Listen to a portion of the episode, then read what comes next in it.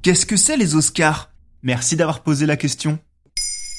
Les Oscars, c'est la cérémonie de remise de prix du cinéma la plus connue au monde. Fêtant en 2021 sa 93e édition, elle réunit chaque année plus de 30 millions de spectateurs. Ayant lieu dans la place forte et historique du cinéma mondial, Hollywood, elle vise chaque année à mettre en lumière le 7e art américain. En tout, 24 catégories se verront remettre la précieuse petite statuette d'un homme tenant une épée dans ses mains. Ces catégories vont de la meilleure prestation d'acteur, le meilleur scénario, le meilleur réalisateur à des catégories dites techniques comme les meilleurs effets spéciaux ou le meilleur mixage son. Mais pourquoi ça s'appelle comme ça? Alors déjà, sachez que la cérémonie ne s'est pas toujours appelée de la sorte. Et non, elle existe depuis 1929, mais ne s'appelle Oscar que depuis 1939. Pendant les dix premières années, elle s'appelait donc l'Academy Award pour finalement devenir les Oscars de manière non officielle en 1934 pour définitivement prendre ce nom cinq ans plus tard. Ce qui est étonnant avec l'origine de ce nom, c'est qu'elle n'est pas très claire. Deux versions de l'histoire s'opposent. La première théorie vise à dire qu'une membre de l'Académie, Margaret Eric,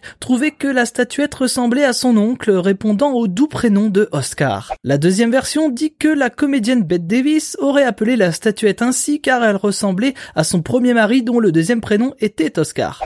Bon, Quoi qu'il en soit, l'appellation, qui rayonne sur le monde du cinéma, tient son origine à quelque chose de très anecdotique. Et comment sont sélectionnés les films en compétition? La base du fonctionnement n'est pas si différente que celle des Césars en France, dont nous avions détaillé l'organisation dans un autre numéro de Maintenant vous savez culture. C'est-à-dire qu'il y a une académie, l'Académie américaine des arts et des sciences, composée d'environ 6000 membres parmi 15 secteurs d'activité liés au cinéma, allant des acteurs aux scénaristes en passant par les producteurs. Cette académie va devoir dans un premier temps proposer les films, et c'est là que ça se distingue des Césars. Puisqu'on le rappelle, les membres de l'Académie des Césars se font imposer un large catalogue de films et doivent choisir parmi ceux-ci quels seront les nommés par catégorie. Ici, pour les Oscars, ce sont les membres de l'Académie qui composent ce catalogue, et cela se fait en fonction de leur secteur d'activité. Pour faire simple, chaque réalisateur de l'Académie propose cinq réalisateurs ayant marqué l'année par une de leurs créations. Chaque scénariste propose cinq scénaristes, et ainsi de suite. Et comment sont déterminés les gagnants? Une fois que le premier tour est terminé, on obtient donc les nommés aux Oscars. Chaque membre de l'Académie reçoit donc la sélection officielle comportant les 10 candidats retenus dans chacune de ces 24 catégories. Ils doivent alors faire un classement du premier au dixième,